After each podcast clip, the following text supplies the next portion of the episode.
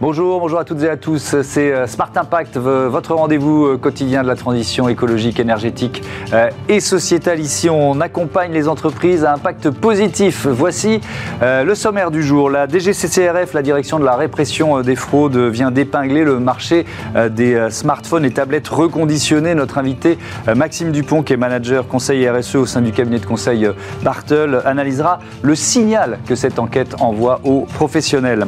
Notre débat, il portera sur sur la lutte contre euh, la précarité hygiénique. La crise sanitaire a aggravé l'accès aux produits de base pour des euh, millions de Français. On verra quel rôle euh, peuvent jouer les entreprises. Et puis dans Smart Ideas, la bonne idée du jour est signée Keep C'est un électroménager qui se veut durable, local et réparable. Voilà pour les titres. C'est parti, c'est Smart Impact.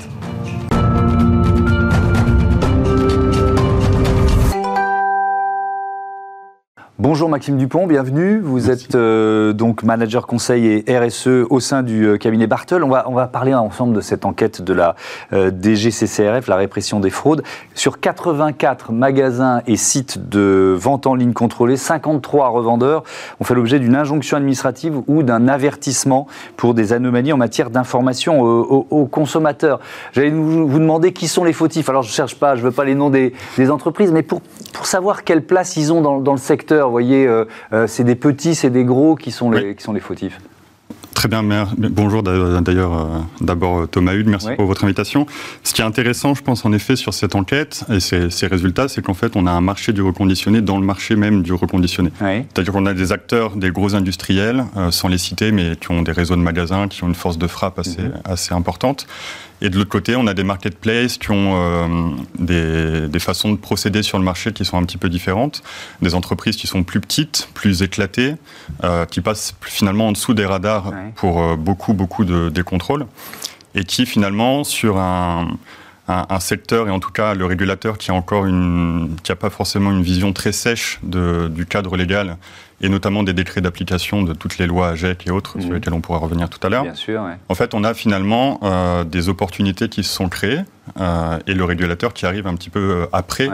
Donc là, c'est plutôt des petits acteurs qui se faufilent un peu dans les failles, quoi. C'est ça? C'est ça. En fait, on voit notamment c'est un mouvement de, de, petites marketplaces, de petits réseaux de, de distributeurs, de commerçants euh, rien à voir avec des grands, euh, grandes chaînes de magasins, grandes enseignes qu'on hmm. connaît. Alors c'est intéressant parce qu'on recevait il y, a, il y, a, quelques jours un, un, créateur de, de start-up dans ce secteur français euh, qui alors lui met en place des circuits courts, euh, ateliers localisés en France, batterie de tests sérieux. Il était très très heureux que la DGCCRF mette, mette son nez dans, dans, dans cette histoire. La, la, la répression des fraudes en première ligne, pour vous c'est un bon signal. Pourquoi?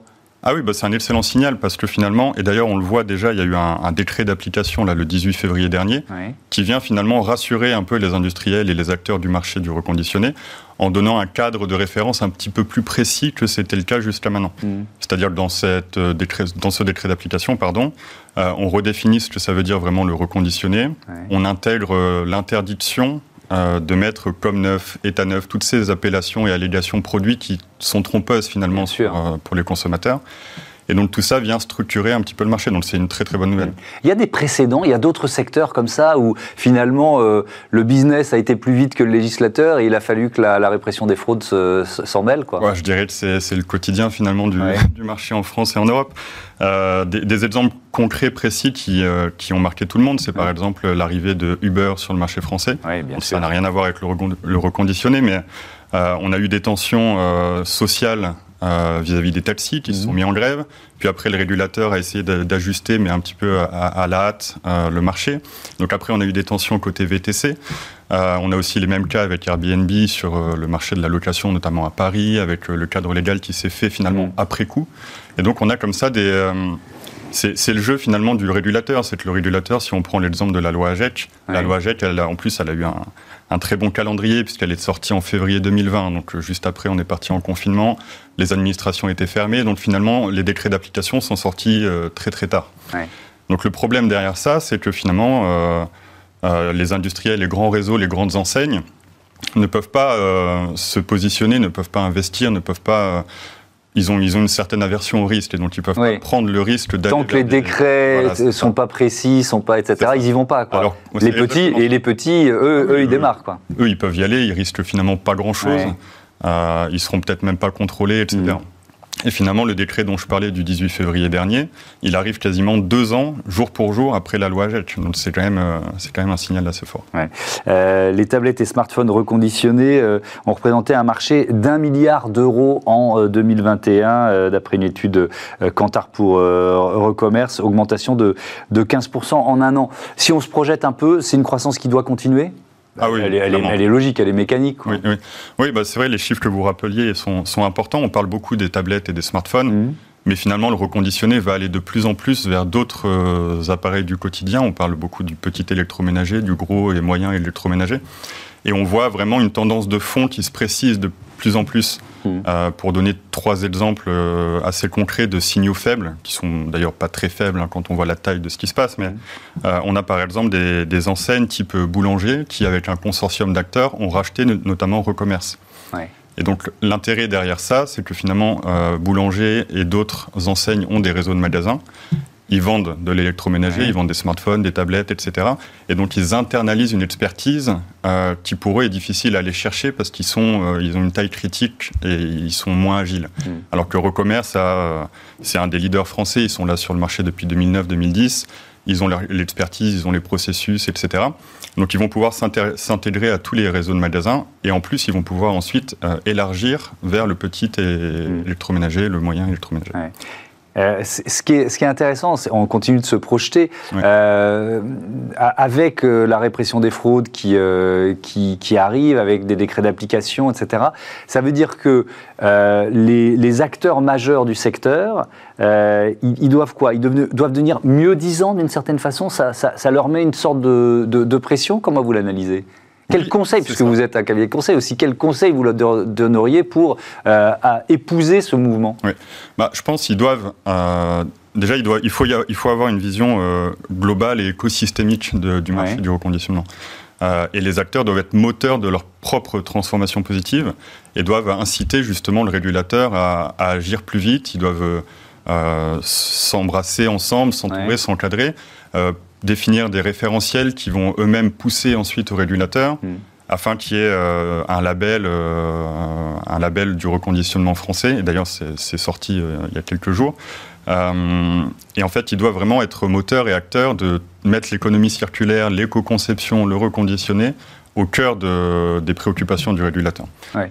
C'est un moyen aussi de sortir les fraudeurs du marché. Et notamment, ça permettra de, faire une sorte d'écrémage assez naturel parce que finalement, ces, petits acteurs vont pas prendre part aux discussions mmh. ou alors vont être finalement très vite euh, mis en, porte-à-faux et donc vont assez naturellement sortir du marché.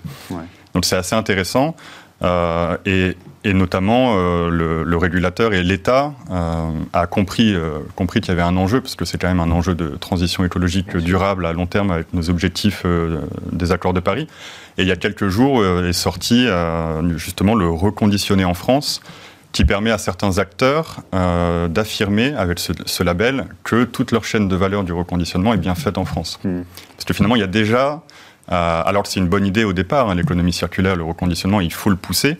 Mais on a déjà des comportements d'acteurs qui euh, achètent en masse des appareils reconditionnés en Asie du Sud-Est, etc les importent et en fait sont juste des passe-plats et font la marketplace et c'est notamment ceux qui sont dans le rapport des GCC.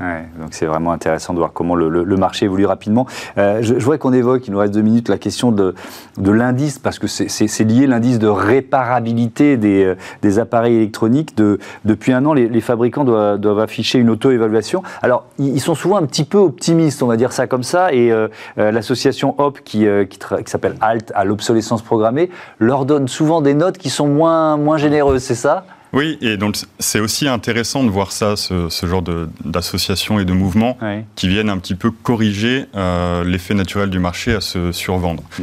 Euh, et en effet, par exemple, vous prenez des, téléphones de grandes marques qu'on a tous dans nos poches, euh, bah, hop, leur a mis 6 sur 10, quand eux, sur leur site, mettaient 8 sur 10, avec des critères un petit peu différents. Mm. Et là, encore une fois, ces associations et le régulateur doivent définir des règles et un référentiel commun et traçable. Mais oui, parce que l'auto-évaluation, c'est franchement, c'est facile. Ben oui, et, la, tentation, elle est trop forte de, se trouver meilleur. Quoi. Vous voyez ce que je veux dire? Donc, donc, il faut un autre système. L'auto-évaluation ne suffit pas. Je voudrais, qu'on termine sur l'information des, des, consommateurs. Notamment, peut-être, tiens, on peut faire un peu de pédagogie, faire la différence entre occasion et reconditionné Parce que c'est pas la même chose? Ah non, c'est pas la même chose du tout, en effet. Euh, l'occasion, c'est euh, vous achetez un produit qui est vendu tel quel, il n'y a aucune modification qui a été faite. Alors que le reconditionné, et encore une fois, il faut accentuer euh, ce référentiel et, les standards, mais le reconditionné, c'est un appareil qui a été pris dans son état, mais qui a été reconditionné, donc remis à l'état de neuf, c'est-à-dire qu'on a vidé toutes les données personnelles, on a fait des tests sur la batterie, sur le chargeur, sur les écrans, sur tout vraiment les logiciels aussi, et notamment la loi Rennes vient accentuer aussi récemment l'aspect obsolescence logiciel. Et ensuite, on le remet en vente avec euh, des allégations euh, produits euh, bon état général. Mais encore une fois, c'est très, très subjectif, ça. Hmm. Merci beaucoup. Merci Maxime Dupont. À bientôt sur, sur Bismart. C'est l'heure de, de, notre débat. Dans ce Smart Impact, on va parler de précarité hygiénique.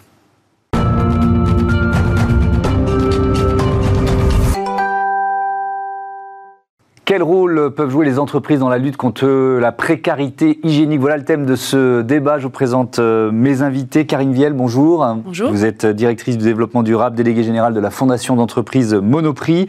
Euh, Dominique Besançon, bonjour. Bonjour. Délégué général de Don Solidaire. Vous nous rappelez en quelques mots, c'est quoi Don Solidaire alors, Don Solidaire, c'est euh, l'association pionnière euh, du don de produits non alimentaires. Nous existons depuis 2004 et donc euh, voilà, cela fait 18 ans que nous mobilisons toute une chaîne de solidarité qui lutte contre la précarité. Concrètement, notre action consiste à collecter auprès des, des entreprises des produits non alimentaires que nous redistribuons à un réseau d'associations partout en France, 1100 structures qui viennent en aide à plus d'un million de personnes en difficulté.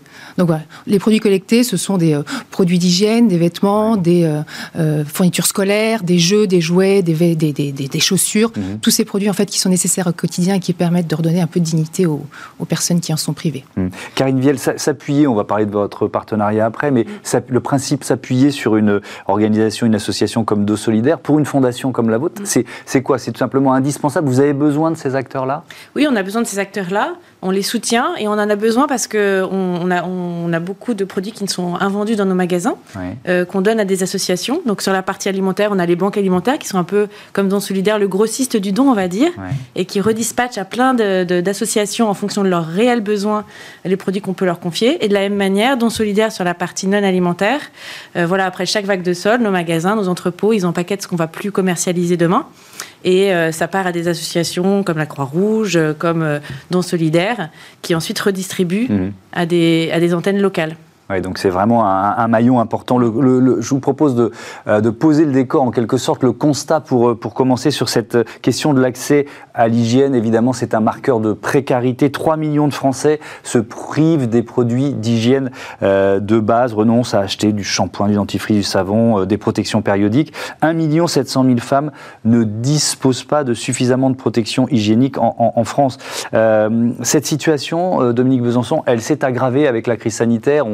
C'est une évidence, mais il faut la rappeler. Tout à fait. donc, euh, c'est évidemment au cœur des préoccupations de Don Solidaire aujourd'hui, hein, cette précarité hygiénique. Et d'ailleurs, c'est nous qui l'avons portée euh, à la connaissance du public, des mmh. pouvoirs publics, des entreprises, euh, au travers d'une étude que nous avons menée sur l'hygiène et la précarité en France, hein, qui a révélé les chiffres que vous venez de partager. 3 millions de Français qui renoncent à des produits d'hygiène de base faute de moyens, 1,7 million de, femmes mmh. qui, qui aujourd'hui sont victimes de précarité menstruelle. Vous n'avez pas parlé des étudiants, mais ils sont clairement victimes de la crise sanitaire. Aujourd'hui, un étudiant sur dix, un jeune sur dix, je parle des étudiants, mais ce sont les jeunes en général, euh, aujourd'hui euh, ne peut pas euh, se procurer de, produits d'hygiène tout simplement parce qu'il n'a pas les moyens. De la même manière, la, la situation des familles avec de jeunes enfants s'est beaucoup dégradée. Aujourd'hui, il y a un parent sur cinq qui nous dit ne pas pouvoir avoir assez de couches pour ses enfants. Voilà, donc ce sont des chiffres qui sont, qui sont évidemment très marquants. Et, et, la crise, vous l'avez souligné, a fortement aggravé la la, situation des personnes les plus fragiles. Mmh. Euh, voilà, donc euh, avec toutes les conséquences que l'on connaît, hein, on parle évidemment de, de, l'aspect sanitaire, mais également euh, l'impact sur aujourd'hui sur, sur la confiance en soi, sur l'estime qui conduit chez ces personnes souvent à, une exclusion sociale. Je pense encore aux jeunes qui sont 37% à dire qu'ils ne sortent pas de chez eux du fait de leur apparence. Oui, mais c'est un cercle vicieux qui, se, qui, qui s'installe d'une certaine façon. On se replie sur soi, on se socialise moins, peut-être qu'on va avoir plus de difficultés à trouver du travail, etc. etc. Exactement. On, voit bien la, ce, qui peut se mettre en place. Et donc, vous avez décidé ensemble de, de, réagir, Karine Vielle, avec notamment ces kits hygiène. C'est, quoi l'idée et qu'est-ce qu'on y trouve? Alors on y trouve ben, du shampoing, du gel douche, des protections hygiéniques, euh, du, dentifrice, du, déodorant, enfin voilà, ces produits de base du quotidien dont on a tous besoin. Euh, et c'est vrai que euh, voilà, il y a plusieurs façons de réagir. Et la, première façon, en effet, c'est de aussi bien comprendre les enjeux. Et c'est vrai que quand on pense précarité, quand on pense personne à la rue, par exemple, on pense à l'alimentaire. On se dit c'est ce qui est le plus important. En fait, aujourd'hui, en France les gens meurent pas de faim. Enfin, je veux dire, c'est pas trop compliqué de, trouver des façons de s'alimenter. Mmh. En revanche, avoir une hygiène corporelle euh, satisfaisante, correcte, euh, euh, c'est plus compliqué. Et c'est vrai que Don Solidaire, à travers ce baromètre, nous a permis, nous, entreprises donatrices ou mécènes qui, qui, qui essayons d'agir aussi à notre, à notre, échelle, de mieux comprendre ces enjeux-là, qui sont un peu tabous, qu'on n'ose pas trop dire, mmh. voilà, et, et, qui commencent à être un peu plus su depuis, on va dire, deux ans, je trouve. Ouais, 2-3 ans. Euh, c'est qui hygiène, Dominique Besançon? Euh, C'est quoi euh, C'est combien Quelle ambition Et puis quelle infrastructure peut-être pour, pour les mettre en place, tout simplement, pour les distribuer? Alors, ces kits hygiène, euh, nous, nous, pouvons les constituer grâce euh, au soutien euh, d'entreprises comme Monoprix, hein, qui, qui nous apportent notamment un soutien financier mmh. pour pouvoir les réaliser. ils sont le fruit d'appels aux dons que nous faisons à nos partenaires entreprises fabricants de produits d'hygiène mmh. et qui sont d'ailleurs très mobilisés depuis le début de la crise sanitaire mmh. sur ces enjeux de, de, précarité hygiénique, je tiens à le souligner. on a vu une augmentation de nos dons euh, qui a été multipliée par deux hein, depuis deux ans. Donc euh, on voit bien l'impact euh, et, de la crise et ce côté, ce phénomène accélérateur, on va dire, de l'engagement des entreprises. Donc voilà, sur base de ces dons que, nous recevons des entreprises, nous pouvons nous, dans nos entrepôts, constituer des kits, des kits hygiène qui ont été, qui sont constitués comme Karine vient de le décrire, de produits d'hygiène de base, hein, de, de, de, shampoing, de savon, de dentifrice, de serviettes hygiéniques, et qui sont ensuite euh, euh, distribués via notre réseau d'associations partenaires à euh, des publics en, difficulté. si on élargit, vous l'avez un peu évoqué, mais on peut détailler tout ça, Dominique Besançon. quelles sont les, différentes manières pour les entreprises de, s'investir dans, une cause comme celle-là? Alors, ce qui est intéressant, c'est que, je le disais, hein, la crise sanitaire a été un formidable accélérateur de l'engagement des entreprises. Euh, mais aujourd'hui, de façon plus structurelle, on voit aussi qu'il euh, y a une amplification en fait de l'engagement sociétal. Euh, on voit que le don de produits n'est plus seulement une solution pour la gestion des invendus, hein, comme on se le disait tout à l'heure, mais, mais s'inscrit clairement dans une politique RSE. Et donc, les entreprises aujourd'hui sont dans des logiques de programmes de dons volontaires qui viennent soutenir une cause. Je pense par exemple à, à un partenaire historique de nos solidaire, au même titre que Monoprix. C'est euh, l'entreprise Procter Gamble, par exemple, qui, euh, euh, avec sa marque Always, est particulièrement mobilisée sur ces enjeux de précarité menstruelle chez les femmes et qui, maintenant, depuis trois ans, nous donne chaque année des millions de serviettes hygiéniques. de la même manière, ils sont très engagés sur la précarité infantile. L'année dernière, nous avons reçu un million de couches Pampers. Donc voilà, on n'est clairement plus euh, dans, la lutte anti-gaspi, mm. euh, mais dans la recherche d'un impact social fort. Et ce qui est très intéressant aussi, c'est de voir comment les entreprises aujourd'hui cherchent à euh, engager leur communauté, leurs clients, leurs salariés. Mm. on a de plus en plus d'opérations de produits partage qui sont organisées euh, par les, les, entreprises. La mécanique est simple, en fait. Euh, quand le client achète un produit, ben, c'est un don qui est fait à une association. Euh, et donc, nous, typiquement, sommes bénéficiaires de ce type d'opération qu'on a mené avec un groupe comme eCity et ses marques Lotus, Nana, Tena, également avec Procter Gamble, qu'on a déjà cité. je pense également à Bayersdorf, qui est très engagé sur, sur la précarité hygiénique avec sa marque Nivea. C'est vous qui les démarchez Ou alors est-ce que maintenant ils viennent spontanément vers des, associations comme, comme les vôtres pour dire bah, on, veut faire notre part Ce sont des partenariats en fait qui s'enrichissent au fil des années. Mmh. Euh, donc voilà, c'est un échange régulier qu'on a avec nos partenaires qui, euh, historiquement est parti de la gestion de leurs invendus, mmh. hein, voilà, euh, et qui petit à petit est devenu un engagement sociétal mmh. plus fort, plus incarné au travers du don de produits. Effectivement, si on, si on, revient au point de départ et si on prend l'exemple de, de Monoprix Monoprix, il y, a, beaucoup d'actions, soit de Monoprix, soit de la Fondation, l'arrondi en caisse, le financement de mécénat de produits, le mécénat de compétences, etc. Mais est-ce qu'au départ, il y a une injonction réglementaire aussi qui vous, qui vous pousse dans cette direction Et puis ensuite, ça devient effectivement une stratégie RSE alors non, parce qu'on n'a pas attendu la réglementation pour euh, mettre en place toutes ces choses-là. En fait, le, point de départ, c'est en effet un engagement d'entreprise. Et en, l'occurrence, pour Monoprix, on a défini deux thématiques d'engagement. Euh, sur lesquelles on veut agir en tant qu'entreprise ou à travers la fondation, qui sont les femmes d'une part et la précarité d'autre part. Et donc on se dit, bon, qu'est-ce qu'on peut faire euh, pour contribuer à notre échelle, encore une fois, à, à mener des combats ou à, soutenir les gens qui mènent des combats sur ces thématiques. Donc on a à peu près cinq leviers, on en a parlé, le don, le don euh, financier, on finance des projets, donc de solidaires ou d'autres associations euh, comme Féminité sans abri, comme Règles élémentaires, voilà, qui, qui agissent. Euh, et puis on finance, voilà, on a financé une partie de ces baromètres aussi pour essayer de mieux comprendre et de mettre en lumière ces enjeux auprès du grand public, auprès des, de, nos politiques aussi. Euh, L'arrondi en caisse, c'est intéressant de voir comment on fait participer finalement les, nos clients. Voilà, euh, en fait, euh, l'arrondi, c'est vrai qu'on donne quelques centimes en arrondissant son ticket de caisse à l'euro supérieur et on ne se rend pas compte qu'en fait, c'est des petits ruisseaux qui font des très grandes rivières. Je ne me rends pas compte, pardon de vous interrompre, mais c'est quel pourcentage de, clients qui. Alors aujourd'hui, il y a entre 10 et 15 des clients qui disent, qui appuient sur le bouton vert en disant oui, je veux bien arrondir. et puis là, en deux semaines, un peu plus de deux semaines, en décembre dernier, on a récolté 185 000 euros pour dons solidaires. Donc, avec ce système-là. Avec ce système-là. Donc en fait, c'est des, des, montants qui sont colossaux et euh, on s'en rend pas compte en tant que client parce que voilà, on donne quelques centimes, c'est un dollar et puis on se dit bon, euh, qu'est-ce, qui, se passe derrière? Et en fait, c'est des grosses sommes qui servent à soutenir des associations et des sommes que nous, en tant que mécènes, entreprises mécènes, n'auraient pas les moyens mhm. de rassembler. Je, voudrais aussi qu'on parle de, des collaborateurs de, de Monoprix. Est-ce qu'il y a certaines idées euh, qui remontent du, euh, du, terrain, des collaborateurs qui disent Ah tiens, il y a telle association, il faudrait qu'on fasse quelque chose Comment vous fonctionnez par rapport à ça? Alors, nos collaborateurs, oui, cherchent à participer. Alors, il y a plusieurs façons de le faire. Soit euh, lors d'ateliers solidaires, on en avait organisé un avec euh, Don Solidaire justement pour faire ces kits d'hygiène. Des mmh. collaborateurs étaient allés en entrepôt une demi-journée pour ben, voilà, mmh. main forte. On, on a des collaborateurs aussi qui viennent aider les associations qui font des collectes en magasin. Euh, donc ça, c'est en renfort des bénévoles qui vous proposent d'acheter un ou deux produits en plus et de les donner à la sortie des, caisses. Euh, et puis on a des collaborateurs aussi, notamment nos bureaux d'achat, qui sollicitent nos fournisseurs euh, pour voilà, participer à ces, à ces, à ces mouvements de générosité, mmh. réussir à donner des produits quand on est sollicité par les associations qui nous disent voilà, on a besoin de couches, on a besoin de serviettes mmh. hygiéniques. Donc euh, voilà, on sollicite aussi nos, fournisseurs pour euh, trouver des solutions tous ensemble. Mmh. Euh, dernière petite question, est-ce qu'il y a des, enjeux juridiques? Je me, suis, je me suis demandé ça, c'est-à-dire que est-ce que pour une entreprise, le fait de passer par une association sur des, produits, c'est une façon de déléguer la question de la sécurité, de, de ce que devient ce produit? Vous voyez, ma question est un peu complexe, mais un peu alambiquée, mais est-ce que, est que vous voyez ce que je veux dire? Elle est intéressante parce que, en fait, elle, pour resituer le contexte, il y a eu le, vote de la loi anti-gaspillage et l'économie circulaire il y a en février 2020, et qui, loi qui vient d'entrer en vigueur mhm. euh, au 1er janvier 2022 euh, et qui encadre justement euh, ce, sujet de, des invendus des entreprises.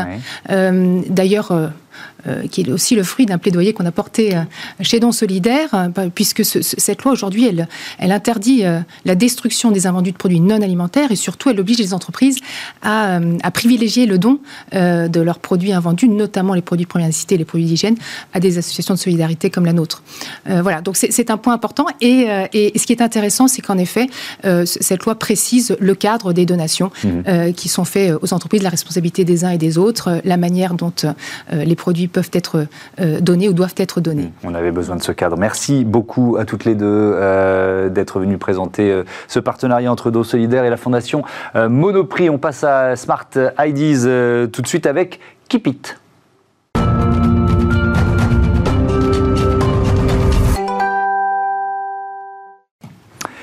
Bonjour Karine Maya-Lévy, bienvenue. Vous êtes euh, la cofondatrice de, de Kipit. Vous l'avez créé quand? Euh, C'était quoi le déclic en fait?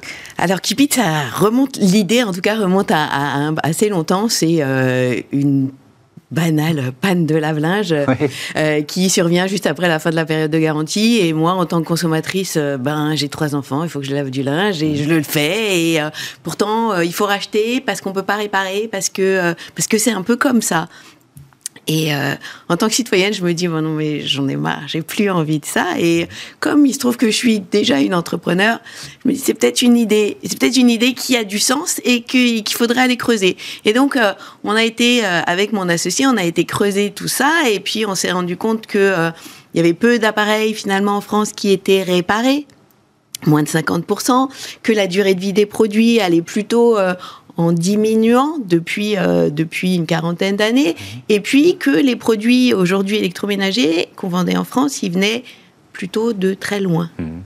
Donc vous vous êtes dit, on va inverser tout ça, quoi. Exactement, on va prendre le contre-pied de Produire en France, euh, du, durable. du, durable. et du réparable. Exactement. On va prendre le contre-pied de tout ça et on va euh, créer de l'électroménager qu'on ne jettera plus pour s'installer et s'inscrire dans une, dans une logique complètement différente en termes de consommation, mm. mais qui, euh, mais qui répond alors à mes aspirations, mais pas qu'aux miennes, évidemment. On a fait des études de marché, on a écouté les consommateurs et en fait, il y en a de plus en, il y a plus, de plus en plus de gens qui se disent euh, il faut qu'on fasse autrement.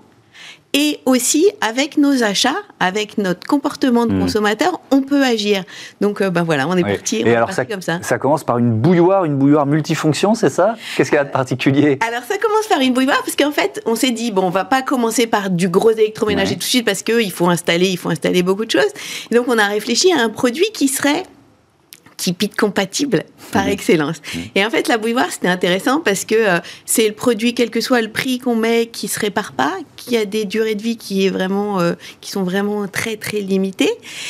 Et donc, on s'est dit, OK, on part sur une bouilloire. Mais si on veut aller au bout de notre démarche de produits durables, de produits réparables, de produits évolutifs et de produits qui vont permettre de consommer moins et mieux, ben cette bouilloire, on va en faire un appareil multifonction. Donc en fait, c'est une bouilloire à température réglable et avec quelques programmes et euh, des accessoires, et ben on la transforme en une théière pour infuser exactement mmh. son thé à 85 degrés pendant 2 minutes 30.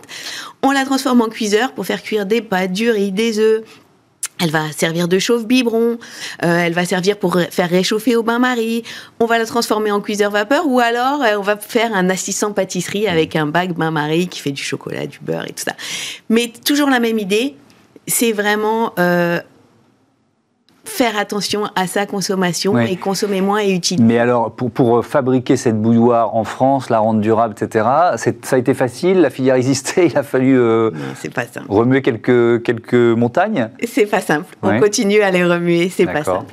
En fait, euh, d'abord, ça part par de l'éco-conception. Et mhm. puis, quand vous dites éco-conception, ça met en branle un certain nombre de d'éléments et notamment les technologies qu'on va utiliser, les matériaux qu'on va utiliser, euh, les choix qu'on va pouvoir faire. Donc euh, d'abord on éco-conçoit et puis ensuite on essaye de trouver euh, les partenaires en France et et il y a un exemple qui est, qui est assez représentatif des montagnes qu'on a qu'on a qu'on a soulevées, c'est celui de l'inox.